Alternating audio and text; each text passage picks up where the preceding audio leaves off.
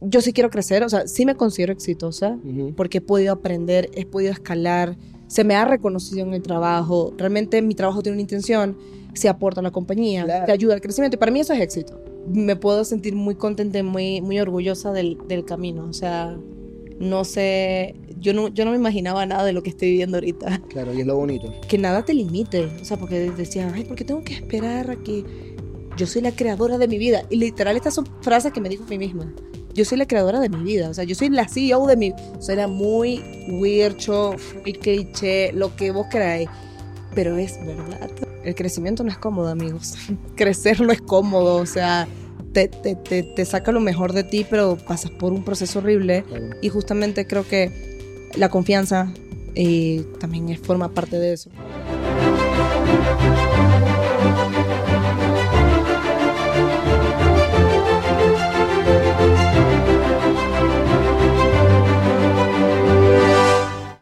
Bienvenidos a un nuevo episodio de Eco Mental con Freddy Coba. El día de hoy tenemos a Laura Montero como invitada. Laura es una product manager que se mudó de Venezuela para México para encontrar su nuevo camino. En el episodio de hoy hablamos de la importancia de la pareja, la relación con la muerte, la crianza en un colegio de monjas y también cómo la actitud juega un rol fundamental en cómo se va desarrollando tu vida. Este episodio fue grabado en Brunal, el estudio de grabación y arte de Laura y Douglas. Así que espero que se disfruten de la calidad y la edición de video como de la conversación. Y con ustedes, Laura Montero. Laura, estoy muy feliz de estar aquí contigo. Yo también, feliz. Muchas gracias por, por este espacio. No, a ti. Eh, llevamos ocho años sin vernos. La última vez que te vi fue en Maracaibo. Diciembre. 2015. Auxilio. Y, nada, han pasado ocho años, ocho años de mucha historia. Y mm, estamos aquí en Ciudad de México. Increíble. Demasiado bueno. Increíble, o sea, estuvimos en el Christoph, específicamente en el Christoph Maracaibo y hoy estamos aquí en Ciudad de México. Sí. Qué mágico. Laura, te mudaste a Ciudad de México hace cuatro años. Cuatro años, correcto. Tú tenías una tienes una familia muy unida. ¿Y cómo es ese proceso de mudarte a un lugar nuevo con tu pareja, pero dejar atrás una parte de ti que es muy importante? Sí. Creo que uno no sabe lo que va a dejar al tomar un tipo de decisión como esta. Mm. O sea, ciertamente fue como la desesperación, en mi caso, muy específico, la desesperación por buscar otras oportunidades y forma de crecer. Eh, no me hizo pensar mucho el tema del arraigo, ni en mi situación familiar, simplemente era como, yo necesito escapar de aquí. O sea, para mí yo me recuerdo en una situación muy desesperada. Entonces, eh, no lo pensé mucho, honestamente, no pensé cómo eso iba a afectar mi dinámica familiar, no solo con mi mamá y mi hermana, que éramos quienes vivíamos juntas, sino en general con mi familia. Claro. Ya parte de mi familia no vivía en Maracaibo, entonces ya digamos estamos un poco acostumbrados a esa dinámica de que, ay, bueno, viene de visita, qué emoción, tal, pero creo que no, no veíamos venir muchas cosas, ¿no? Entonces llega la oportunidad, salimos de Maracaibo, llegamos a Ciudad de México, a todas estas de nuevo, yo no pensaba en qué iba a pasar, o sea, yo simplemente llegamos, o sea, no tuve tiempo, yo no sabía qué era el Museo Sumaya. O sea, yo ni siquiera busqué en internet. ¿Tú llegaste a la ciudad? Yo llegué a la ciudad ciega, bruta, ciega, sordomuda, literal. Dije, esto es lo que es, vamos a trabajar, ¿no? Por suerte, llegué con trabajo, entonces, claro. digamos, mi mente estaba enfocada en el tema de que el trabajo funcionara, ¿no? Que, que básicamente era lo mismo que estaba haciendo ya, pero en unas condiciones mejores. Eh, y obviamente cuando llego, yo creo que hoy por hoy sí pudiese decir que fue una disociación total los primeros meses, porque ahí fue donde me empecé a dar cuenta de esas cosas, ¿no? De lo que estás dejando, de la dinámica familiar, de cómo funciona un sistema completamente diferente, mm. cultural, forma de hablar, estamos en Latinoamérica, pero la forma de hablar completamente diferente. Claro. Cómo se mueve la ciudad, o sea, fueron muchas cosas que yo no consideré para nada en lo que iba a implicar irme de mi casa en la forma como lo hice. Entonces, realmente sí fueron unos meses muy difíciles. Yo siento que ya después que lo vine hablando con muchos amigos que les ha pasado igual, como que todos coincidimos en algún punto de que fuimos, evidentemente dejamos el recuerdo de lo que era Maracaibo, ¿no? Para nosotros específicamente, o sea, vivimos en ese momento específico, ya nada va a ser igual. Uno recuerda, porque hay veces que primero como te gustaría volver a Maracaibo, yo creo que es que uno recuerda la época, La los época. momentos, pero ya no, no, o sea, es distinto todo. Es distinto, entonces uno empieza ya como que te empieza a caer el 20, y aquí es, es una frase muy mexicana de cuando te empieza a caer el, el 20 es que te empiezas a dar cuenta Claro. y empiezas a, a hacer conciencia de que, ajá, ya. Entonces los primeros seis meses para mí fueron disociación total, pero de verdad fue una, creo que fue una muy buena decisión. De nuevo, nadie es víctima. Tomamos la decisión de venirnos, las cosas que no habíamos considerado en el plan, lo que significaba el proceso, Claro. la adaptación, que sí fue muy duro. Pero ya después de haber pasado eso, que digamos fueron los primeros seis meses, después viene la pandemia y después todos estábamos disociados por la pandemia porque de nuevo, demasiada incertidumbre, no habíamos tenido chance ni siquiera de disfrutar la ciudad en esos primeros seis meses porque no, la situación era muy complicada. Ya después de eso, creo que también la pandemia, por más que fue una época complicada, también nos ayudó como a seguir entendiendo dónde estábamos hasta hace no mucho. Bueno, yo iba en los Ubers y yo no puedo creer que viva en esta ciudad, Claro. ¿sabes? Como que sigue siendo sorprendente todavía, ¿no? No, es una ciudad fascinante. A mí, yo me mudé a Madrid hace poco y una de las cosas que más me sorprendió, yo vengo de Washington, que es una ciudad bastante bonita, pero es muy tranquila, es una ciudad de no más de un millón de personas. Me voy a Madrid, que la ciudad metropolitana son más de 9 millones de personas, es una ciudad que se mueve muchísimo, que todo es impresionante, que hay mucha vida, pero me acuerdo que era al principio muy intimidante. Intimidante. Y aquí, Ciudad de México, que la, ciudad- la parte metropolitana son 22 millones de personas, vienes de Maracaibo, que es una ciudad fantasma en el 2019, Total. puedo entender cómo te, te, te intimida Sí, todo el proceso.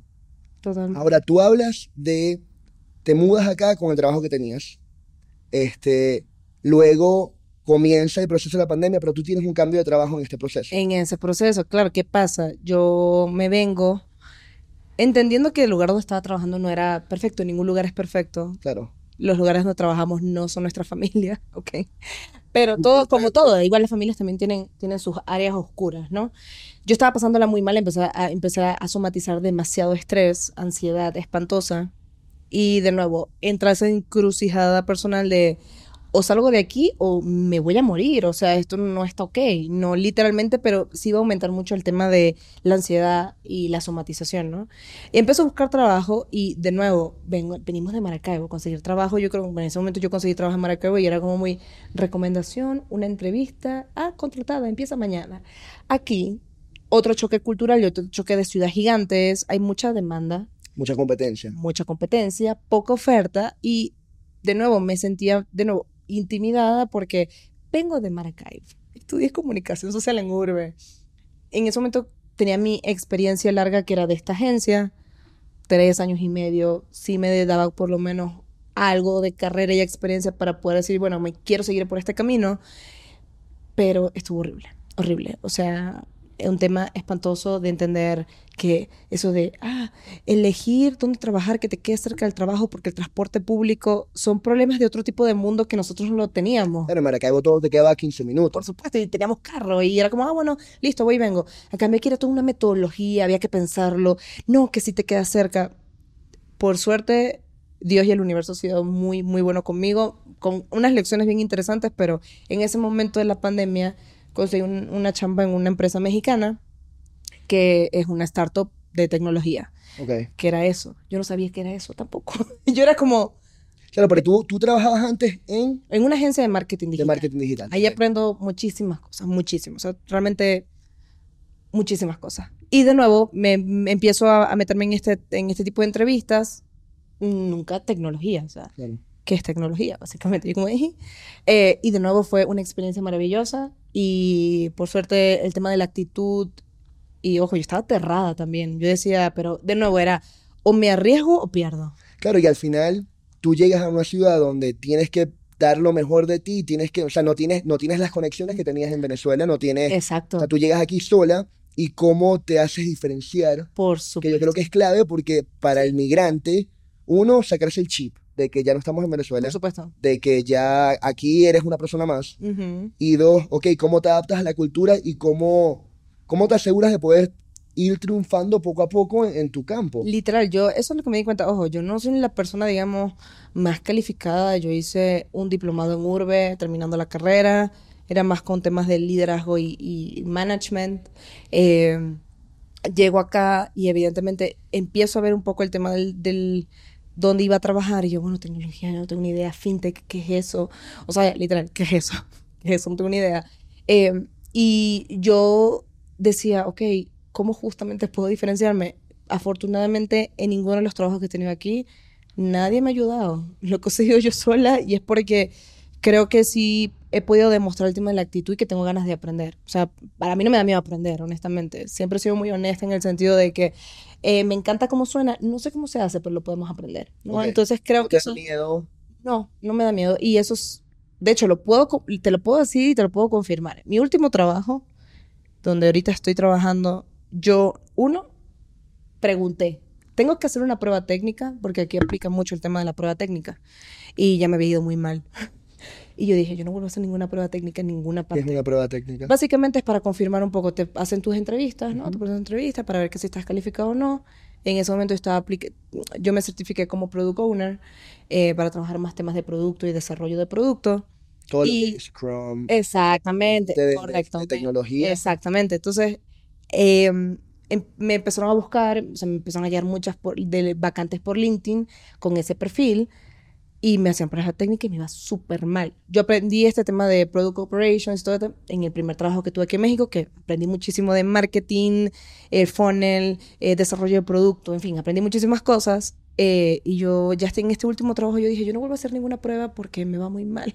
Okay. Y no quiero. Sí sé que yo sé cosas, pero nada, el punto es que yo estaba re, re, reacia. Yo dije, yo no quiero más esto. Me llama y yo fingí demencia. Yo dije, creo que esto va a ser más de lo mismo y estoy cansada. Pregunté, ¿hay que hacer prueba técnica? No, en este cargo no hay que hacer. Ok, continuamos con el proceso porque no voy a hacer ninguna prueba técnica.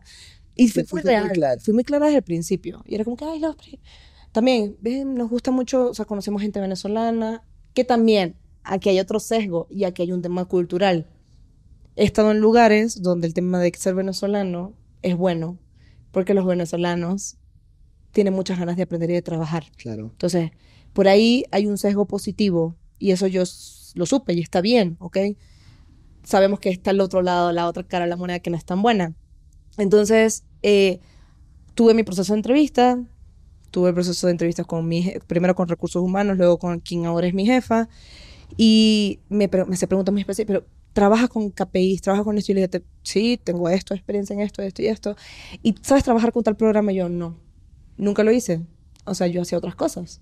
Lo conozco, pero nunca lo he hecho. Lo puedo aprender. Claro. Eh, no tenés le, miedo. Y le dije, me, me, hizo como varias preguntas y le dije, no sé de esto, pero lo puedo aprender. Me pasan en entrevista con el CEO. En, en, estos tres trabajos que he estado con empresas mexicanas, siempre se acostumbra que cuando tienes un rol de, de management, el CEO te entrevista. Ok. ¿Y cómo fue ese proceso? Por un tema también cultural. O sea, las tres veces me he ido bien cuando he tenido que hablar con los CEO. Con esta, súper bien. Fue un, una entrevista 100% cultural. Y él... Cultural. Ellos lo que les interesa saber principalmente era cómo es tu forma, si eres una persona que resuelve o no. Ok. Y ya con una, una conversación normal lo pueden identificar. Entonces simplemente era como, y cuéntame cómo fue. O sea, ya el saber, ya el que tú seas una mujer, también es complicado ser mujer en un mundo, pues como es el mundo, ¿no? Y es como, ah, bueno, te viniste de Venezuela. Tal. Entonces ahí empiezas como, em, empiezan a direccionar la conversación y ahí vas diciendo, bueno, yo hago esto, hago esto, me gusta el dinero. De hecho, recuerdo que le dije. ¿Por qué quieres me... trabajar aquí? Ajá, porque necesito el dinero. Literalmente le dije eso. Le dije, coño, porque me gusta mucho, yo soy una mujer independiente y me gustan mis cosas y me gusta donde estoy ahorita, pero aquí hay una oportunidad de crecimiento significativa para mí y yo no vivo por el trabajo, pero me gusta vivir tranquila y hacer mis cosas. Y yo soy una persona que tiene dos perros y tengo una pareja y tal, tal, tal, ¿no? Y creo que eso le gustó. Y de nuevo, el tema de ser auténtico y decir, no me voy a caer a mentiras, no tengo un máster, no tengo un PhD, no tengo nada de eso. Simplemente tengo experiencia y ganas, y, de, trabajar. y ganas de trabajar. Y es como, hey, me, si me toca, me remango, la, vamos a darle, ¿no? Claro. Entonces, bueno, eso ha sido un poco como también mi experiencia buscando trabajo aquí. Es difícil, es desesperante, es horrible, supongo que a nivel mundial es así, solo que en Venezuela estamos acostumbrados a otras cosas. Bueno, y también yo creo que lo, lo que hemos estado viviendo estos últimos años, donde la economía no ha, estado, no ha sido la mejor, hemos estado pasando por una pandemia mundial, o sea, los, los momentos no han sido los... los- La, la economía, todo, todo, todo ha sido difícil para nosotros, creo yo. O sea, que crecimos en... Pero tampoco te puedes echar A a- morir. al, al papel de víctima de que pobrecito yo. Eh, Por supuesto. Te me adelantaste en una parte. Tú consigues este último trabajo después de un proceso bien duro que fue lo que conocimos en- a nivel mundial como los tech layoffs. O sea, cuando despidieron Sí. a todos y todos de sus trabajos de tecnología, que era el momento donde estaban contratando como locos. Sí. Eh, quisiera entender un poco cómo fue ese proceso mental de, ok, sabes, me votaron, vamos a echar para adelante y luego, ok, esto va para, esto va para largo. El proceso mental fue horrible. Rencor absoluto y pleno. Es que es un tema de ego, quizás, ¿no? O sea, piensas que... Y de, nuevo, uno, uno, uno puede apoyar a la persona que le pasa, pero ya cuando te pasa, te metes en un hueco porque se cuestiona tu autoestima, tu valor como persona, tu valor profesional. Se mezcla, o sea, es una licuadora de pura porquería que está en tu mente. Entonces pasó, justamente yo estaba en mi trabajo, llega esta oportunidad muchísimo más atractiva, con crecimiento, hacer algo, o sea, como que es como un, sí, un camino carrera que sí estaba apuntando, que es lo que hago hoy por hoy, En Product el produ- en Product Marketing, sí. Marketing. Y mm, cuando pasa, eh, yo recuerdo que me lo dijeron Lau, o sea, como que obviamente hay todo un proceso. La cosa es que se vuelven unos ambientes muy complicados, ¿no? Porque envían correos para toda la empresa, anticipan mucho el tema de la salida, se genera un poquito de tensión, te hacen una llamada, Lau, no es tu performance, eh, es un tema de la compañía, básicamente te dicen un montón de cosas. Y tú, bueno, yo sé que no fue mi performance, bye. Recuerdo que tranqué la llamada. De hecho, yo sabía que eso iba a pasar. Yo sabía, yo sabía. Ese día yo dije, llegó el correo, o sea, como que ya yo dije, coño, Claro, eh, tenías señales. ya yo sabía. Y cuando tranco me puse a llorar, me sentí muy rara. Y yo, ok, ¿cómo esto me sitúa? O sea, como que empieza a estar como en un vacío, pero se cuestiona mucho tu valor. O sea, porque uno llega a un punto que junta tu valor de trabajo con Mm. tu valor personal y nada una cosa tiene que ver con la otra. Claro, pero también venimos de una sociedad donde tu éxito como persona está sumamente Ligado a tu éxito profesional. Y, y, y para mí eso ha sido una, una encrucijada porque tengo alrededor mío gente muy exitosa profesionalmente y yo nunca he sido una persona que ha tenido, sabes que hay gente que dice, no, yo voy a ser doctor y yo voy a ser arquitecto y yo voy a ser tal, tal y tal. Y a mí nunca, o sea, yo me da muy bien mi trabajo, pero no, no tengo estas ambiciones de llegar a ser el gerente, el presidente, porque nunca tengo, tengo otras cosas que me llaman más la atención. Y Eso. desligar tu propósito o tu, o tu sentido de éxito de la parte profesional y buscar sentido en la vida en otros ámbitos, uno no está totalmente bien visto en todos los aspectos. Hay mucha gente que te lo, que te lo cuestiona porque dice, bueno, no, pero es que no, no, no es lo común, no es lo normal, no es lo que está aceptado. Entonces, es cómo vas tú forjando tu propio, tu propio camino. De- por supuesto, y es como desconstruirse en, en muchos sentidos, ¿no? O sea, yo no sé qué, o sea, para mí éxito de niña era la gente que trabajaba en PDVSA, por ejemplo, ¿no? Y para mí eso era sinónimo de éxito personal, profesional, abundancia, Corporativo. o sea, como tenerlo todo, viajar, tal, tal, tal. Evidentemente eso nunca ya cuando crecí, no es como nunca estudié algo que pudiese estar ligado con el ámbito petrolero de alguna u otra forma, pero recuerdo muy bien eso de que, ah, trabaja en petróleo, dineros, tal, o sea, como que era muy así. Cuando fui creciendo, que fui entendiendo, creo que hasta el sol de hoy, yo sí quiero crecer, o sea, sí me considero exitosa, Ujú. porque he podido aprender, he podido escalar, se me ha reconocido en el trabajo con aumentos. O sea, como que al final siempre uno dice, ok, no estoy haciéndolo, como dicen aquí, a lo pendejo, no es como que estoy trabajando, no, realmente mi trabajo tiene una intención, se aporta a la compañía, Claro. te ayuda al crecimiento, y para mí eso es éxito, ¿no? Pero de nuevo, sí, siempre se liga mucho ese tema de que tenemos que ser tal, y siempre hay como esos pensamientos oscuros de lo que me pasó. Me despiden, yo, todo está bien, no estaba bien. se despertaron tantas cosas en mí chimbas. O sea, la pasé mal y yo confiada, todo va a estar bien, todo se va a resolver. En tres meses, en, en dos meses consigo trabajo.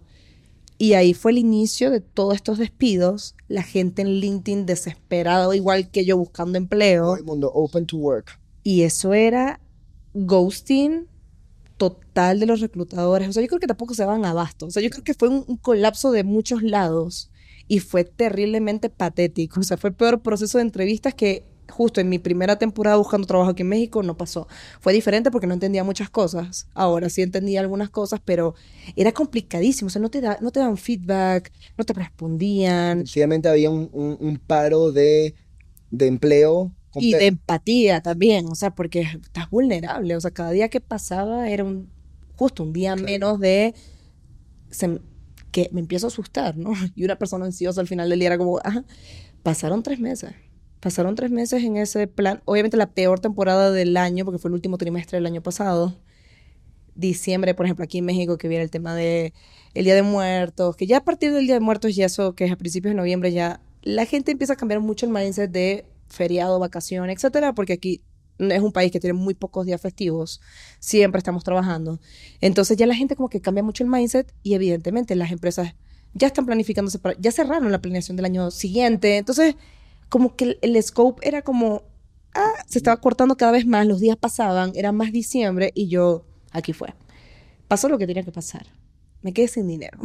Básicamente me quedé sin dinero. O sea, el chiste fue que me liquidan y yo, todo va a estar bien. Claro, que sí. No. El universo de nuevo me tenía, me iba a dar la lección que necesitaba. Yo sabía qué iba a pasar, ¿no? Y mm, hasta que, amigos, ya de, finalmente yo decidí, y aquí entra otra fase, otra parte importante de la historia, que, de nuevo, uno no se puede hacer víctima. Entonces. Importante. Estás buscando empleo Obviamente en, esa, en esos meses era un sube y baja de trabajo de autoestima, de valor personal, de quién soy sin el trabajo, quién soy realmente, ¿no? Como que todos esos meses fue justamente eso, hasta que dije, yo no me puedo echar a morir. O sea, llegó un punto que dije, me regreso para Maracaibo. ¿Qué voy a hacer yo Maracaibo, mi Imposible. Imposible.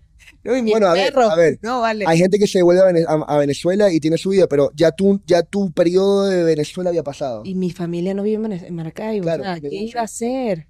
O sea, nadie, no tiene familia allá. Entonces era, era, de nuevo, era mucha mentalidad ansiosa, de catástrofe total, hasta que dije, bueno, se acabó.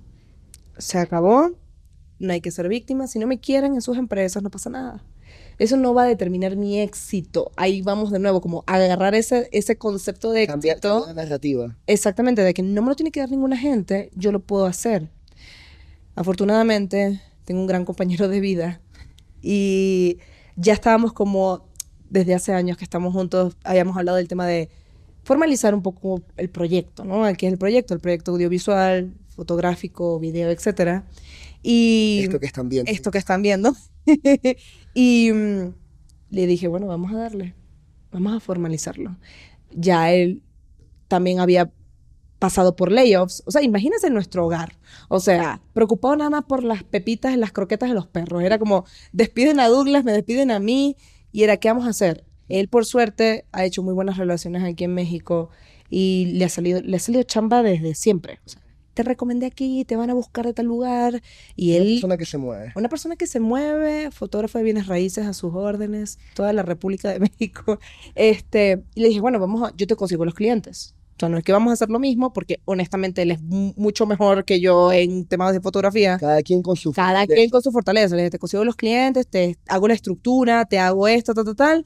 Vamos a darle. Y justamente en enero de este año empezamos Brunal, lo que hoy existe como Brunal. Eh, este espacio físico también surgió con, a los meses de este año, no estaba en los planes, surgió. Para le empezamos a dar estructura, enviar propuestas.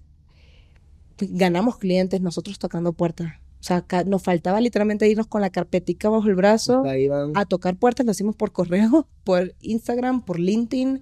Eh, vamos a hacer página web. O sea, como que todo fue un trabajo chiquito, chiquito, pero que hacer como darle un poco también de plataforma al buen trabajo que ya, que ya tenía Douglas, ¿no? Era como simplemente mostrarlo. O sea, esta idea nace de Douglas y ustedes lo que hacen es formalizar. Exacto.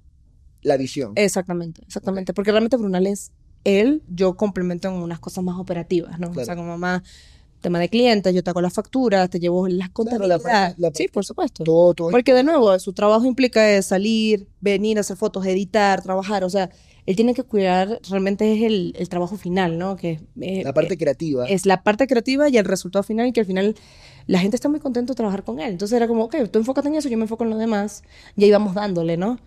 Y lo hicimos como tres meses, pero me llegó una oportunidad de trabajar freelance con un proyecto bien interesante, y dije, bueno, vamos a hacer las dos cosas al mismo tiempo. Claro. En este año como que, de nuevo, el tema de ser exitoso existía, pero me enfoqué más en el tema de hacer cosas que me hicieron feliz. Mm, ¿Sabes? Que no era más de el tema de, ay, tal trabajo full time aquí. No, no, no. Brunal me encanta, me apasiona, pero bueno, esto es un trabajo que a nivel de mi carrera es lo que he venido haciendo, lo puedo seguir haciendo. claro. Que es un tema de proyectos, un tema de management, tema de meternos con marketing, producto, etcétera, ¿no? Perseguir un poco la curiosidad y también Eso. vas ganando experiencia que puedes ir utilizando en tus otros proyectos. Exactamente. Entonces era como que yo quería en algún punto hacerlo todo. O sea, este año me dio como la locura. Era como Brunal y el otro proyecto. Y voy a meterme freelance en una página para buscar trabajo. Me puse todo eso este año. Y después apareció este trabajo donde estoy trabajando full time. Yo a todas estas sin buscarlo, sin mucha fe, porque no, mi experiencia con las entrevistas venía siendo muy patética. Y ya yo me había cerrado. Yo dije, no voy a seguir perdiendo tiempo esperando que alguien me salve. Yo me voy a salvar Claro. a nivel profesional. O sea, me voy a salvar. Exacto. Y bueno, salió todo muy bien. y decidí irme justamente. Pero yo, de hecho, en mi entrevista, en todas mis entrevistas mencioné a Brunal. Claro, como es En- tu proyecto. Es como que quiero que sepas que es mi proyecto. Yo no soy una persona que me voy a dedicar a morirme por esta empresa. Gracias por invitarme. Pero yo tengo una vida, Claro. ¿Saben? Y me lo respetaron 100%. Ojo, evidentemente yo tengo mis objetivos que cumplir y tal. Brunal, lamentándolo mucho, sí lo tengo que dejar aparte como un poquito, ¿no? De lo que venía haciendo. Pero igual existe, o sea, sigue, Claro. sigue estando allí. va tomando su forma. Exacto, como que uno, bueno, de nuevo, empiezas un nuevo trabajo, tienes cosas que aprender, que entender rápido. Entonces he estado como en ese proceso, pero Brunal, yo creo que ahora va a estar más vivo que antes. O sea, porque de nuevo nos ha permitido justamente esto, ¿no? Pensar en la opción de, ¿y si tenemos un podcast? ¿Y si somos una plataforma para ayudar a otros a crear sus espacios? O sea, como que hemos visto Brunal no solamente desde un punto, desde el servicio de fotografía inmobiliaria, sino hasta puede ser como un colectivo. O sea, lo hemos pensado un colectivo de, creativo, ¿no? Donde que nos podamos juntar hacer esto. O sea, producir, acompañar, lo que sea, ¿no? Entonces, justo este año ha sido como el renacer y el poner el tema de los... cambiar los conceptos un poquito, ¿no? Para que esos conceptos no te castiguen, sino que te ayuden a darle la vuelta. O sea, ya el tema de ser exitoso, PDVSA, no está en mi cabeza. El ser exitoso para mí es ser lo que me gusta, básicamente. Ok. De aquí me puedo ir a muchos lados, pero diste en un punto que a mí me interesa mucho, que es la importancia de escoger una, una pareja o es- escoger un, un compañero de vida que te complemente. Y hablábamos hace un poco en nuestro desayuno almuerzo, este, la importancia de estar en paz con esta pareja. Ujú. que, y tú dijiste algo muy bonito, que es, nunca había sentido esta paz antes. O sea, por primera vez estoy en una relación donde en, en verdad me siento así. ¿Qué, qué significa eso para ti? ¿Y, y cuál es la diferencia de a lo mejor tus otras relaciones? Ay, mucha autoestima de nuevo. Ok, Creo que la elección de una pareja también va muy relacionada con cómo es la relación contigo, ¿qué es lo que tú puedes ofrecer? por supuesto. Y en esos momentos con mis relaciones anteriores, creo que sí tuve un otro que otro noviecito, una cosita ahí, pero ya como a partir de los, qué sé yo. Bueno, no, desde chiquita. Chiquita. pero como a tener ese discernimiento Mm, fue ya como a partir de los 18, 19 y de nuevo creo que mi autoestima siempre fue muy baja. O sea, honestamente te lo digo y lo veníamos hablando de ahorita es que soy más consciente de mí, me gusta más quién soy, me acepto a mí misma. Eh, para, para mí significó, y de nuevo, es también el amor que te vende el mundo mm, al, al amor que realmente necesitas. Entonces, claro, para mí el tema del amor creo que también quizás estaba muy idealizado.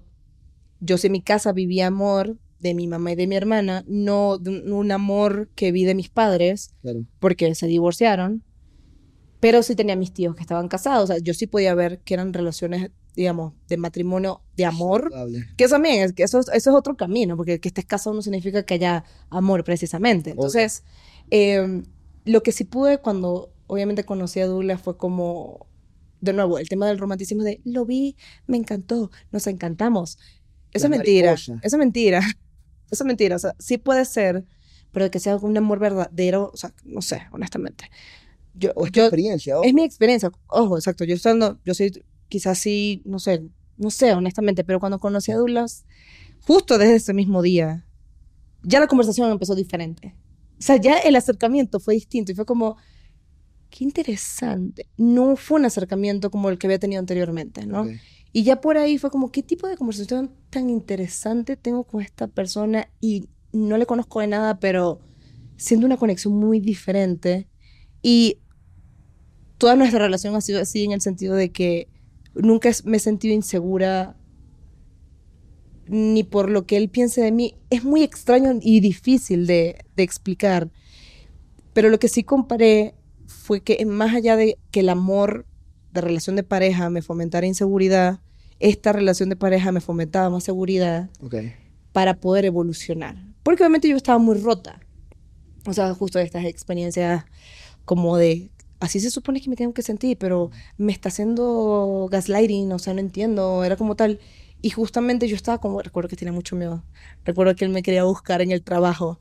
Douglas, te paso buscando. Yo, no, no, no, no, no me busques. Yo no necesito que me busques. Pero te puedo ayudar en algo. Yo, no, no, no, no me tienes que ayudar en nada. O sea, Era como yo soy independiente y no necesito sí, nada. sí, no necesito nada, chao. Y era como, ¿qué te pasa? Yo como, ¿tienes un problema? Sí tenía problemas, claramente. O sea, era como el entender de que esto es un amor diferente al que venía. Entonces sí, y que empezamos a hacer mucho equipo. Entonces, sí, creo que el tema aquí, oye, cada quien le funciona y cada quien tiene su momento. Claro. Conocí a Douglas en un momento que creo que fue oportuno para los dos y nos ayudó justamente a sanar muchas cosas, a darnos esa seguridad, esa confianza y la posibilidad de construir cosas. Claro. Porque de nuevo, yo vivía en mi casa en Maracaibo, él vivía en su casa en Maracaibo, nos vinimos a México a vivir juntos y de nuevo la disociación de qué es vivir en pareja, cómo se hacen las cosas. Entonces, también fue un camino Oye, por entender que cada quien tiene su propio, su propio background, su propia historia y estás uniendo dos mundos dos mundos. en una casa, en un hogar, cre- intentando crear un hogar, una historia juntos. Exactamente, exactamente. Y fue así. Y ya, por suerte, pasamos toda esa fase y fue como, ¿qué más podemos hacer juntos? O sea, nunca nos hemos aburrido. Y este tema del, del estudio siempre existió. En Maracaibo él tenía un estudio. Ok. Eh, pero bueno, vivió muy poco el, el tiempo porque, bueno, ya después nos vinimos y todo el asunto, ¿no? Pero le queríamos como, más allá de un espacio físico, era como más que todo un concepto. Mm. Y siempre estuvo en, a lo largo de estos años que hemos estado juntos, pero nuevo, nos mudamos, pandemia, todo lo demás, y fue como ya. O sea, como que en enero, recuerdo que hasta lo, lo hablé con mi psicóloga en ese momento, y ella, ajá, ¿y por qué? ¿Pero por qué no lo hacen? Y yo tenía razón. No sé por qué no lo hacemos. Vamos a hacerlo. Y y al final la vida te da la circunstancia por de, supuesto. ok, estás en este momento, échale bolas y toma, o sea, toma, toma la oportunidad y hazlo. ¿Qué en tu, en tu percepción, qué es lo más difícil y qué es lo más fácil de emprender con tu pareja? Mira, lo más, no sé, o sea, lo fácil es que todo tiene un reto, es que pensamos, obviamente pensamos diferente, Claro. que ese es el chiste, ¿no? Al final creemos que por trabajar en pareja es como, tenemos que estar de acuerdo en todo, por supuesto que no. Mm. Y el tema también es tener las conversaciones adecuadas. Obviamente nos hemos peleado, el tema de la comunicación es fundamental, o sea, si hemos discutido, no, que sí, que no, que yo creo esto, no creo, bueno, hazlo tú, va a ver qué sale. Y está bien. Y el tema de entender que no es un tema personal. O sea, al principio no era fácil porque, de nuevo, dos mundos. Somos dos personas completamente diferentes, con backgrounds diferentes, y era como cuidar también la forma en cómo dices las cosas. Eh, cuando realmente puede ser una conversación, discusión nutritiva de, entiendo tu punto de vista, ok, sí tienes razón. Y también reconocer. O sea, creo que el tema de la comunicación es fundamental. Pero el tema también de ser un poquito humilde, o sea, como que esa dinámica te permite ser humilde, de decir, ah, bueno, sí tienes razón. Ah, Y- bueno, aquí tal. y escuchar, o sea, porque a veces creo que nos enfocamos mucho en cuando estás hablando con alguien o teniendo una discusión, estás escuchando a la otra persona para ver qué le vas a responder y no necesariamente escuchando para entender Justo. y tener una, llegar a un, llegar a un punto intermedio donde podamos, ok, llegar a una, a una conclusión de, ok, entiendo tu punto, aquí está el mío, ¿cómo lo, cómo lo llevamos? ¿Cómo lo llevamos? Y sí, sí, y es así, o sea, suele ser incómodo. Eh, el crecimiento no es cómodo, amigos. Crecer no es cómodo, o sea, te, te, te, te, saca lo mejor de ti, pero pasas por un proceso horrible. Y justamente creo que la confianza eh, también es, forma parte de eso, ¿no? De decir como que yo creo que a nivel... Y también es que tenemos muy claro nuestras aportaciones. O sea, no hacemos lo mismo al final del día, entonces nuestros roles están bien claros por allí. Eh, pero sí nos unimos en ciertas cosas a nivel creativo. Entonces te digo, creo que es un tema de ser muy inteligente y no engancharse mucho en, ok, bueno, si vamos a probarlo como tú dices o vamos a verlo de esta forma. Hay que aprender a negociar. Hay que aprender a negociar y, y obviamente al final del día es buscar el bien. Claro. Porque al final todo lo que pensamos es, ok, como esto, y lo trabajamos mucho así, ¿no? Como esto nos puede llevar a dar el siguiente paso e ir más arriba y cómo esto nos va a ayudar a conseguir este tipo de clientes. Entonces, como que ya también cambiar un poco la mentalidad, porque no es un tema de yo tengo la razón, tú tienes la razón. No, es un tema de cómo llegamos a los clientes correctos, que nos paguen proyectos buenísimos y que siempre estemos trabajando. Claro, ir iterando y, ya, exactamente. Entonces, es un poco ahí la mentalidad. Quiero saltar a otro, a otro punto que me llama mucho la atención de tu vida, y es que tú creciste en un, bueno, te educaste en un colegio este, de monjas, y quisiera saber cómo eso afecta tu espiritualidad en ese momento y cómo lo has ido desarrollando hasta el día de hoy. Mira, eso es una gran es un gran punto. Yo sí agradezco mucho el tema de que justo formarme en un colegio católico me ayudara a conocer lo que es la espiritualidad, sin embargo la espiritualidad no forma parte de la religión. Mm. Okay, entonces claro, en ese, en ese momento, como uno está tan adoctrinado, y disculpen la palabra, pero como vivimos en una burbuja donde estamos básicamente estudiando siempre el catolicismo, misa, rosario, etcétera, eh, digamos, lo ligamos muchísimo el tema de la religión con la espiritualidad. Para mí, mis acercamientos espirituales sí fueron en el colegio católico, en la congregación mariana, y básicamente esos grupos sí me ayudaron como a tener de nuevo, a desarrollar y a entenderlo, como que decir, ¿A qué nos referimos con espiritualidad? Claro. Y ahí hice retiros de silencio, mm. que para mí los retiros de silencio fueron transformadores, o sea... Háblame un poco de eso. Literalmente, o sea, imagínate irte a un lugar en una montaña en Trujillo, eh, casas, sí, son como casas de retiros muy hermosas, que están literalmente metidas en una montaña, y básicamente es como un viaje de cuatro o cinco días, dependiendo, en los que hay obviamente una estructura, una, una planificación de todo lo que se va a hacer, pero todo se hace en silencio. La, intención es obviamente en esos ejercicios que se planifican durante el día, es conectar mucho con la lectura de la Biblia, eh, con los pasajes de la Biblia y hacer mucha, muchos insights, o sea, creo que es más que todo como responderse muchas preguntas. De nuevo, muy enfocado al tema religioso. Entonces, claro, en ese momento yo no sabía lo que me estaba metiendo. Yo era como, ah, vamos, sí, vamos a un retiro de silencio. ¿Cuántos años tenías? Como 16. ¿Estabas en el colegio? Estaba en el colegio, estaba chiqui. Creo que lo hice dos veces, ya un poco más grande. Y para mí fueron bellísimos. O sea, yo llegaba a Maracaibo y yo, no quiero hablar más nunca. Déjeme, quiero hablar más nunca. Pero bueno, lamentando mucho, todos hablamos. Este, pero mm, justamente de nuevo, eso fue en la época del colegio, ya cuando uno llega a la universidad, universo, universidad, conoces a muchísima gente, ¿no? Al principio sí me choqueaba que la gente fuera de cierta forma, creyera cosas diferentes, era como, ¿ah? Y yo seguí con el tema de la religión como hasta mis 20. Ok. O sea, como que en ese momento ya cuando salgo del colegio, el tema espiritual se vio un poco lastimado, porque empecé a cuestionarme cosas.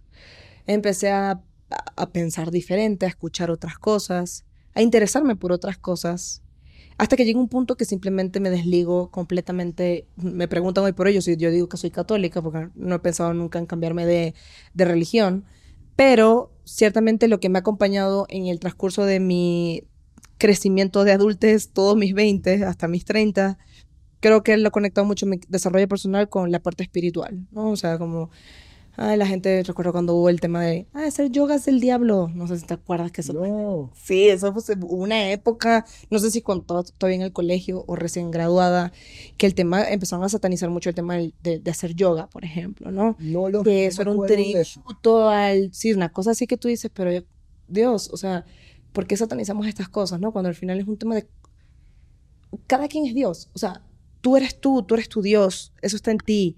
O sea, tienes la posibilidad de crear, de hacer cosas bien para el mundo. Era como... Entonces empecé a desligarme mucho del tema de ir a misa, los golpecitos de pecho, como que esas cosas no me gustaban además. Mis creencias ya no, no eran compatibles con la religión, ¿no? Como empezar a decir, no, que los gays son malos, no, que la gente tal, y era como, hay cosas peores en el mundo. hay gente que realmente se hace mal, y la gente gay no precisamente es la que hace mal, ¿no? Entonces, eh, empiezas a verte como, como así medio, me das ahí entonces, prefiero alejarme aquí, y empecé a conectar con otras cosas. Y lo que, es, lo que he hecho en los últimos 10 años de mi vida ha sido como, ha sido una búsqueda muy personal, o sea, como sanar muchas cosas mías, de mi mente y la espiritualidad. Bueno, yo les voy a decir la verdad, yo siempre, yo abro los ojos y yo doy gracias tres veces. O sea, ¿Cómo así? Literalmente me despierto y le doy gracias a Dios porque me desperté y porque amaneció. Y bien sea católico o no, yo no sé, yo simplemente lo hago. Claro, no, y al final eh, yo creo que la práctica de la gratitud, Exacto, gratitud. Es, es, esencial, uno, en, en tener un, un, estilo de vida que te permite ver la vida con ojos de positivismo y, y, no, y no es ese positivismo tóxico de que todo está bien y hay que ser felices y no, porque no, tampoco es eso. Exacto. Pero es, lo hablaba con Daniela en, en otro episodio de, de Comental, donde ella dice que si tú agradeces y tú lo, lo conviertes en una práctica diaria, tu cerebro comienza a buscar cosas y motivos diariamente para seguir agradeciendo. Entonces yo, yo sí, con, con la parte de la gratitud 100%. me parece que es esencial. ¿Sabes? Y, y, es interesante porque tú dices que todos somos Dios y que, y que todos tenemos esa capacidad. Y yo creo que a mí una de las cosas que mi mamá me decía era, porque mi mamá, yo también crecí católico, mi mamá es practicante, todo esto, o sea, mi familia. Pero una de las cosas que a mí mi mamá siempre me dijo que me llamó mucho la atención era, yo no necesito a un padre para conectarme con Dios. Por supuesto. O sea, yo, lo, yo, lo, yo tengo la capacidad de hacerlo yo misma a través de, mí, de mis creencias, de mi poder, de, de mi conexión con el universo. Y para mí eso fue como que, wow, qué bonito en verdad entender que no necesitas una tercera persona para conectarte con lo que, con lo que tú crees, con, lo, con el universo, con de Dios, acuerdo. llamémoslo como lo queramos llamar. 100% de acuerdo. Y literal, mi mamá también fue muy así, mi mamá sí es católica, pero también fue abierta a otras creencias, ¿no? Creo que también esa búsqueda, todo creo que eso viene de un tema muy personal, o sea, al final las religiones yo creo que van muy alineados a eso, ¿no? Al, al, al, tema de, no sé, confirmar ciertas cosas, disminuir un poco la culpa, qué sé yo, ¿no? Como que al final cada quien tendrá su, su conexión. Pero en mi casa también fue, era, era como muy híbrido ese tema, ¿no? Okay. Porque mi mamá, uh, siendo más joven, también practicó yoga y buscaba otras cosas, que si el libro del, del milagro. Eh, o sea, como que siempre es como estamos en una búsqueda, creo que muy personal, que nos hace como escuchar un poco, de todo un poco, ¿no? Pero al final uno creo que entiende que el poder está aquí, o sea, el poder es mío y no es de una forma avara, sino como yo creo que más de empoderamiento personal y mental, ¿no? Porque también creo que, el, que de nuevo, el poder lo tiene uno, no es que lo tiene una iglesia, no es que lo tiene un templo. Claro. Muy hermoso lo que simboliza. Claro, muy la, hermoso la lo que institución como Correcto. Tal, crea como que el estándar, los valores, todo este proceso y, y yo sí creo que tiene un valor muy importante en la sociedad, pero Sí. yo creo que el poder desligar la religión con la espiritualidad, por lo menos a mí me ayudó mucho, porque creciendo tuve mis encuentros negativos, donde ya yo pasé la página, donde ya yo no culpo ni nada por el estilo, porque creo que el rencor hacia la religión no es la solución tampoco, porque también, de nuevo, hay muchas cosas buenas y positivas, pero también tener la capacidad de discernir y decir. ¿sabes qué? Esto me funciona de esto, esto no tanto. Exacto. Eh, me gusta la parte de la meditación del budismo. Ah, de aquí, ¿me entiendes? Como que De cada acuerdo, 100%. ir explorando, porque entender que, que, que todas estas culturas tienen algo que enseñarnos, son culturas milenarias y son culturas que son sabias en sus propias De condiciones. De acuerdo, y creo que al final todos tienen el mismo objetivo, ¿no? De uno co- como que ayudar un poco al tema de la felicidad, ¿no? El buscar ser la mejor versión de ti o ser mejor persona. O sea, como que al final sí, todos digamos que tienen como un objetivo similar, un objetivo igual. La cosa es la forma. Claro. Y, también creo que, te digo, yo particularmente no me caso con absolutamente una visión de nada. Yo he podido hacer exactamente igual que tú qué puedo rescatar aquí que me pueda funcionar. El tema de la meditación ha sido algo que de hecho recuerdo que empecé a meditar después de una ruptura amorosa que tuve que me dejó mal, o sea, me dejó sin sentido. Y me desconecté mucho de mí y yo no sabía cómo encontrarme. Literalmente, ese era el sentimiento. Me recomendaron un libro, un amigo. Creo que nunca se lo devolví. Miguel, si estás viendo esto, nunca te lo devolví. Debe estar todavía en Maracaibo. Y era El Poder de la Hora, que ahora es súper popular. Por su... ¿no? No, el poder de la, el poder de la hora. The Power of Now. Ese es de Joe Dispensa. A lo mejor no. De todas no, formas. es de Eckhart Tolle. Creo que es, Ah, la- es tienes razón, tienes razón. Y Lo yo tenía, en los notes. sí, yo, lo- yo tenía 23, algo así. Yo estaba mal, yo estaba mal. Y recuerdo que el libro es difícil de entender al principio. Y te ponía unas pausas. Como para. Las pausas era justamente por el tipo de pregunta y respuesta que te daba. La pausa de la meditación era como. Respíralo. Respira. Respira. Y eso a mí yo me acuerdo, o sea, me recuerdo en el piso de mi cuarto leyéndolo y recuerdo que me ponía el libro así y respiraba, ¿no? Qué, qué, qué poderoso. Súper poderoso y me encontré mucho, y, o sea, como que el, el tema de la respiración me hizo conectar mucho conmigo, Mm. ¿no? Y al final que también un proceso neuronal que ocurre cada vez que uno medita, o sea, hay, hay evidencia científica de eso, ¿no? En ese momento yo no sabía nada, era como... Y lo empecé a hacer y luego ya empecé a como meterme a, a hacer algunas que otras prácticas de yoga. Y hoy por hoy que retomé el yoga, hace no mucho, dije, wow, el tema de la respiración, qué sanador es, ¿no? Es esencial. O sea, lo hacemos, pero no tan conscientes. Yo estaba leyendo que es el único proceso fisiológico que el humano puede controlar, pero también hacerlo eh, inconscientemente. O sea, porque tú, uno respira y tú no estás presente, pero también lo puedes controlar, porque el flujo sanguíneo, o sea, todo lo demás no. Esto es único para ti y como tú dices, es la manera de, de conectar al presente aquí y el ahora. Aquí y la hora. Y yo creo que hasta ahorita, que el tema, y de hecho me costó mucho, porque no es como, ay, meditar es sencillo, ya te puedes. No, no, no. Cuesta horrible, te duele el cuerpo, te ahogas, no puedo respirar. En las prácticas de yoga, que tú dices, ay, recuerdo que al principio, de nuevo, uno concentra mucho las emociones en el pecho. Hay varias zonas del cuerpo donde se concentra mucho la emoción. Y a veces cuando yo, yo he practicado yoga, yo siento que no puedo respirar. Mm. pero es una contención emocional, porque de nuevo yo he sido muy emocional toda mi vida y es, lo siento ahí. Entonces, lo que he estado haciendo en los últimos años es sentarme y cuando siento que estoy que, así como que, la respiración chiquita y respiro y me tomo ahí un minuto de respiración consciente, ¿no? Entonces creo que, de nuevo, para mí los acercamientos espirituales, religiosos, han tenido que ver mucho con temas de personales, de encontrarme, buscarme, aliviar, sentirme más conectada conmigo y ha sido fantástico. De nuevo, una cosa no se pelea con la otra. Hoy por hoy medito, practico yoga, agradezco, o sea, hago una combinación de todo, o sea, Claro. journaling, Dios gracias por esta oportunidad, eh, universo gracias, confío. De hecho, tengo 500 libros de autoayuda en la casa. Y todos los libros, el universo me- tiene, me- ¿cómo es? Hay uno que se llama El universo me cuida las espaldas, ya no me acuerdo que no es así tan literal, pero todo es como, ¿sabes? Como justamente buscar esa fuerza de, de que también todo uno, uno tiene el control, ¿no? O sea, las cosas no pasan fortuitas, o sea, uno también las busca, las crea, las crea, las imaginas. Eso también ha sido un tema interesante en mi vida. ¿Qué? U- muchas cosas trato de imaginármelas Ok.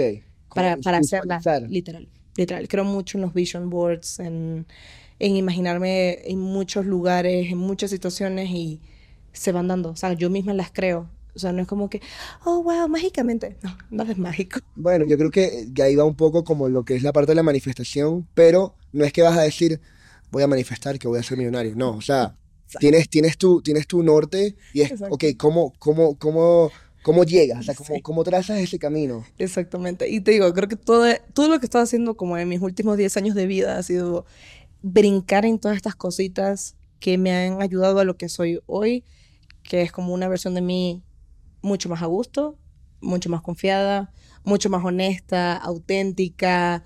Y te digo, ha sido una mezcla de un día estoy loca en la licuadora, tengo mil cosas, pero es como también es esa necesidad, ¿no? Y creo que también es bueno que, que la gente si se siente un poquito inconforme en algo en su vida, se atreva a buscar, Claro. porque esto ha sido como unas ansias de ¿será que es por aquí? No. ¿Será que por aquí? ¿Será que hago yoga? ¿Será que entreno? ¿Será que dejo de comer ciertas cosas para ver si así me siento mejor? ¿Será que tal? Entonces creo que es como esa búsqueda y esa curiosidad, creo que lo mencionaste al principio, de siempre estar como, ajá, ¿por dónde es hasta que ya las cosas... Bueno, y es esencial porque definitivamente si haces lo mismo todo el tiempo y quieres que te salga algo distinto, no, no va a pasar. Y yo creo que lo bonito es que tenemos hoy en día acceso a muchísima información, muchísimas personas que cada quien te puede mostrar distintas herramientas y en verdad es algo que uno de mis objetivos con, con este podcast es dar a luz a eso, porque hay tantas historias distintas, hay tantas maneras de vivir este, esta vida, este viaje, que a lo mejor como tú lo estás haciendo en este momento no es la mejor manera y puedes tomar un, un, salto, salir de tu zona de confort y probar otras cosas. Y no estoy diciendo que te vas a mudar del país, no. O sea, sencillamente desde, ok, a lo mejor, ¿sabes? La televisión antes de dormir no es la mejor idea. A lo mejor consumir tantas redes sociales no es lo mejor. A lo mejor, coño, no, en verdad no has intentado meditar, porque yo creo que y hay muchos mis, misconceptions, conceptos erróneos de lo que significa cada una de estas cosas. o sea, desde, desde, aquel, desde aquella imagen de que, ok, vas a ser un Buda sentado, no, eso no significa meditar.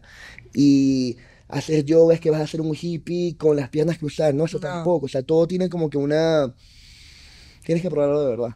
Sí, hay que probarlo de verdad. Y y, y, creo que también es el, también los ojos del ego con que se vean esas cosas, ¿no? Porque, por ejemplo, no es que, porque yo sea meditar soy mejor que tú o busco ser mejor o superior. Para nada. Yo si tuve esa concepción en algún punto, es como que, ay, la gente que hace yoga, que hace tal, es mejor que yo tal.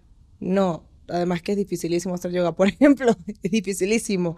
Yo el otro día estaba haciendo eh, vinyasa con una flaca argentina que de verdad yo decía, ¿qué nivel de fuerza tiene esta muchacha? Más bien lo que ha hecho es desarrollar una fuerza muscular espectacular. Claro. Controlar su respiración de tal forma de que la respiración de hecho te ayuda a estirar. O sea, cuando uno es consciente de, de, la práctica desde un punto más de no, soy superior porque me puedo estirar o porque puedo... No, no, no. Te das cuenta del trabajo. Yo cada vez que iba al yoga le decía al gordo, oye, aprendí esto y me sentí de esta forma y tal. Y es el tema de, de nuevo, el ahora, la respiración, cómo conectas con tu cuerpo y cómo tú sientes que al hacer algunas cosas vas soltando. A mí me parece mágico, o sea, porque sueltas también mentalmente. Claro. O sea, tú, transformador. O sea, hay que, de nuevo, quizás verlo no desde un punto de, si medito soy es, no sé, Buda, si hago yoga, soy un yogi ya, como que no es que ponerlos como en un pedestal, porque sino más bien... Ni etiquetar, ¿no? Ni etiquetar, sino más bien, de nuevo, lo hablo desde mi percepción, que la tuve mucho tiempo, este, sino más bien de, de lo transformador que puede ser que, son, de hecho, las prácticas de yoga son, para mí son eso, son no lo puedo creer que tenía este, que siento este músculo específicamente, eh, o cuando también te das cuenta que el cuerpo, tu, cuerpo está muy tenso, tú dices, ¿qué le, estoy haciendo, ¿qué le estoy haciendo a mi cuerpo? O sea, como que hay muchas cosas inconscientes también que uno va, se va dando cuenta en ese proceso. Y es fantástico. O sea, no soy la experta, de verdad, no, tampoco busquen a gente experta en el tema, pero es como mucho mi experiencia personal, ¿no? Ok, buenísimo. Eh, quiero soltar a otra que va ligada un poco a lo del presente y la espiritualidad. Y es, ¿cómo definirías hoy en día tu relación con la muerte? creo que no le tengo miedo. Antes sí creo que se le da, sí, sí me, me daba un poco de miedo. De hecho, aquí en México es bien curioso. Por eso. Hablemos justamente de eso. Nos llegamos aquí a México y el tema de la muerte eh, forma parte de la cultura mexicana y es bellísimo. Eh, bellísimo cuando entiendes por qué se honra a las personas que ya no están en este plano, ¿no? Obviamente existe la Santa Muerte, que no es eso, o sea, porque recuerdo cuando mami, hija, ¿qué es eso? Estás venerando la muerte. Y yo, no, no es la muerte, o sea, la Santa Muerte es una cosa brujería, que no, no es el punto, sino el tema de honrar y de buscar esa conexión de amor, porque mm. de nuevo, estos rituales que se hacen el Día de Muertos, todo tiene un significado, ¿no? Cuando tú pones tu altar, el papel picado significa algo, el, agua, la sal, eh, la ofrenda, o sea, lo que le gustaba a la persona, el pan de muerto, son unos huesitos, o sea, todo tiene un significado del porqué y al final hay aquí porque bueno, no lo he vivido tan tradicional, pero hay regiones en México que hacen unas ceremonias bellísimas y son invitación de la persona que tú amas, que ya no está en este plano, que viene a estar contigo. Claro. Entonces tú lo empiezas a ver desde un punto más, desde el amor, ¿no? Yo no he vivido muchas muertes familiares, solamente en la de mi abuela hace unos casi 10, hace, hace 10 años. Eh, no la entendía en ese momento. Quizás hay cosas que no entiendo. De hecho, tengo perros ahora que nunca tuve. Y sí, todos los días me imagino mi vida sin ellos porque trato de, ima- de imaginarme que yo tengo que vivir sin ellos. Porque para mí es el am- un, am- un amor que jamás he vivido, ¿no? Porque no, hay muchos tipos de amor. Hay muchos tipos de amor. Entonces, em, hoy por hoy creo que no tengo miedo. De hecho, siempre bromeamos entre Douglas y yo de, ay, que se acaba el mundo y nos muramos todos, ¿no? Pero en el sentido de que si nos morimos todos está bien, ¿no? O sea, obviamente la muerte pesa mucho. Mm, Al final siempre va a existir. Nada lo va a cambiar. es lo que tenemos por sentado. Es lo que tenemos por sentado aquí mañana pasado, en fin. Pero no lo veo justamente como hace años lo veía, como con mucho temor, Claro. sino como un proceso natural y de que de nuevo hay el amor, creo que cuando veía la muerte tampoco veía el amor. Mm, Y la muerte y el amor yo sí los pudiese ver juntos. ¿Cómo? De nuevo, y creo que ha sido mucho la cultura mexicana que me ha hecho como, como verlo desde ese punto, ¿no? De, sí, tienes, y pones fotos, o sea, como que no es un, es que no sé ni cómo explicarlo, pero es que se vive de, ta- de tantas formas en la ciudad. Y cuando uno busca conectar y hacer las tradiciones también, obviamente uno investiga y dice, ¿qué Claro. significa esto? ¿Y por qué el perrito? ¿Y por qué tal cosa? ¿no? Pero al final, cuando la- ya lo hemos hecho cuatro veces, Ujú. que ponemos en, en- a finales de, de octubre, inicios de, de noviembre, ponemos el altar y ponemos fotos de nuestros seres que ya partieron. A mí lo que prevalece es el sentimiento de amor Claro. y la emoción de, de, sen- de decir, ven a visitarme. O sea, que hay un espacio y aquí está todo y pones la música, todo se la mano. Entonces, creo que esa, vivir en México y justamente con esta tradición específicamente me ha hecho justamente como verlo, quizás puede ser muy romántico, pero lo veo con mucho amor y no con miedo. Ok, Entonces es bien lindo. qué bonito. Se los recomiendo. Este, ¿crees que te permite también valorar un poco más? Porque como lo tienen tan presente cada año, a lo mejor pienso yo que te permite valorar un poco más el aquí y el ahora con tus seres 100%, queridos. 100%, 100%. O sea, de nuevo, es justamente, ¿no? No podemos dar nada por sentado. Ya creo que después de haber vivido una pandemia y tantas crisis mundiales, ya es como, todo puede cambiar en un abrir y cerrar de ojos, ¿no? Entonces, creo que sí, ya por nuestras experiencias familiares, que Douglas y yo somos muy familiares, eh, es un trabajo constante de estar presente. Y el tema de vivir la tradición también de esta forma, porque de nuevo, o sea, por ejemplo, este año yo sí le sumé una foto Mm, a, a mi, a mi ofrenda, ¿no? A mi altar. Y tú dices, ¿por qué? Y es una persona joven y tú dices, ¿por qué? ¿No? Y, y creo que también el hacer conciencia de cuando tú ves las, las ofrendas de otros amigos o gente conocida y ves que hay caras jóvenes, caras no tan jóvenes, ¿no? Entonces tú dices, o sea, si, si uno no, no madura en ese sentido de ser más consciente del aquí y el ahora, es estúpido. O sea, es como, wow, ¿no? Claro, aprovechar de verdad, sobre todo uno viviendo ahora fuera de esos países, pasas mucho menos tiempo con tu familia y esos momentos tan preciados, es como que coño, vamos en verdad, vamos en verdad a disfrutarlos. O sea, yo me acuerdo que típico vivimos en vivíamos en Venezuela, proceso político jodido y a veces me pasaba que estaba con mi familia y lo que hacíamos era hablar de política y era como que Uy. vamos a parar esto. O sea, yo quiero saber quién eres tú. Porque en verdad yo creo que criarnos en Venezuela afectó bastante lo que es la dinámica, por lo menos en mi familia, lo que es la dinámica familiar a la hora de una cena, a la hora de un almuerzo, donde la política siempre tomaba como que el primer ¿Pero qué habían chavistas ahí? No, no, no, no necesariamente, pero era como que un constante que La la, situación, la la situación situación. es horrible y toda una queja, una queja, y es como que dime quién eras tú cuando eras joven. O sea, quién- cuáles eran tus sueños. O sea, vamos a hablar de algo más. Quiero conocerte de Y más verdad. trascendental que la política. Porque de verdad tenemos una semana para disfrutarnos. No quiero pasar ni un minuto hablando de algo donde yo no tengo nada, nada que aportar De manera... A ver, no, no, no, es que me, no es que me quiera desligar ni ser apolítico, pero tú o sea, lo que tú puedes hacer es votar. Y si estás en un país donde ni siquiera puedes votar, bueno, ajá, o sea, ¿me entendés? Como que, ¿para qué vas a perder tanto tiempo en eso? Estoy de O sea, vamos, vamos a aprovecharnos, vamos a estar presentes, vamos a mirarnos a los ojos y no, y no estar pensando en Sí, cosas. y ya, yo también recuerdo mi familia 2000, dos- no, antes de los 2010, sí, cuando mi abuela estaba viva todavía. Y era tan bello los almuerzos los domingos en familia, íbamos a restaurantes, tal. Y de repente, de nuevo, ocurren las pérdidas, la Claro. gente se va, ya nada va a ser igual, ya fue. Y en ese momento me arrepiento no haberlo disfrutado como me hubiese gustado vivirlo ahorita, ¿no? Y es como, puñito de, de, de, pero al mismo tiempo es como, cuando estemos juntos aprovechémoslo de la mejor manera. O sea, ya es como, es lo que es, creo que la nostalgia al final del día dirige un poco también algunas tomas de decisiones, ¿no? O sea, que es como, ok, bueno, voy a Colombia, vamos a ver mi mamá, mi papá, mi hermana, mi hermano, vamos a hacer todo tal.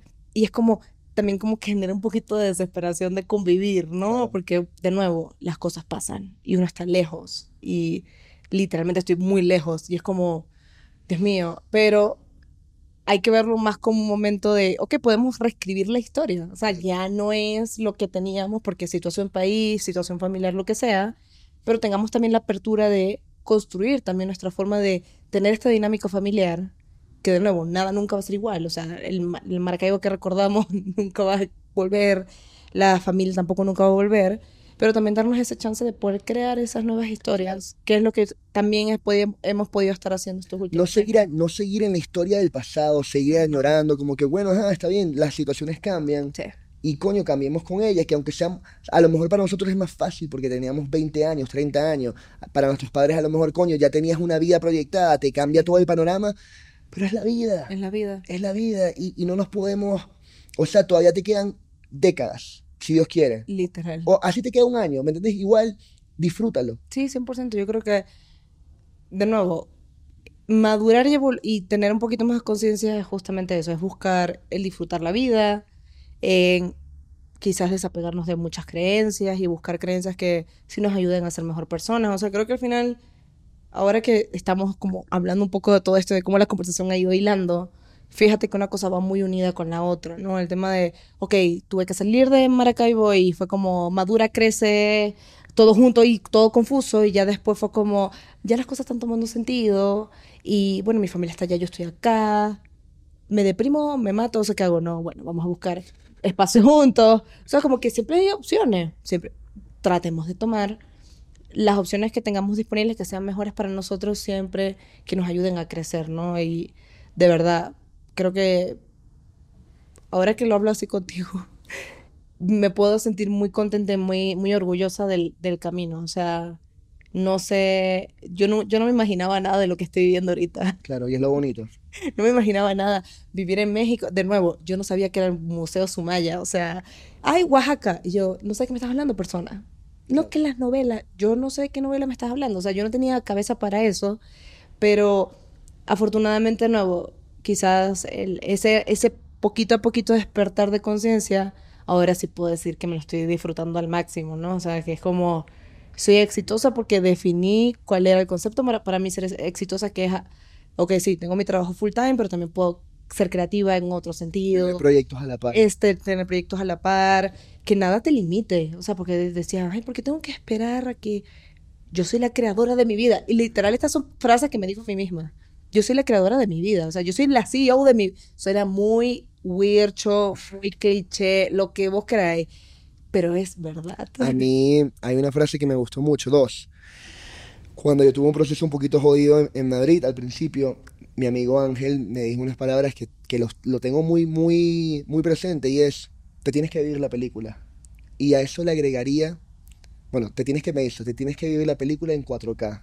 Y a eso le agregaría, tienes que ser el protagonista de tu vida. 100%. O sea, si tú te tienes que buscar, o sea, romantiza tu vida. Sí, sí, sí. Porque al Literal. final es la única que tienes. Y, y si no lo vas a hacer tú, coño, qué Literal. chimbo. Literal. O sea, yo a veces veo vida y el gordo y yo siempre hablamos de eso. Es como. Cada quien vive su vida como le da la gana y, au- y podemos estar de acuerdo o no.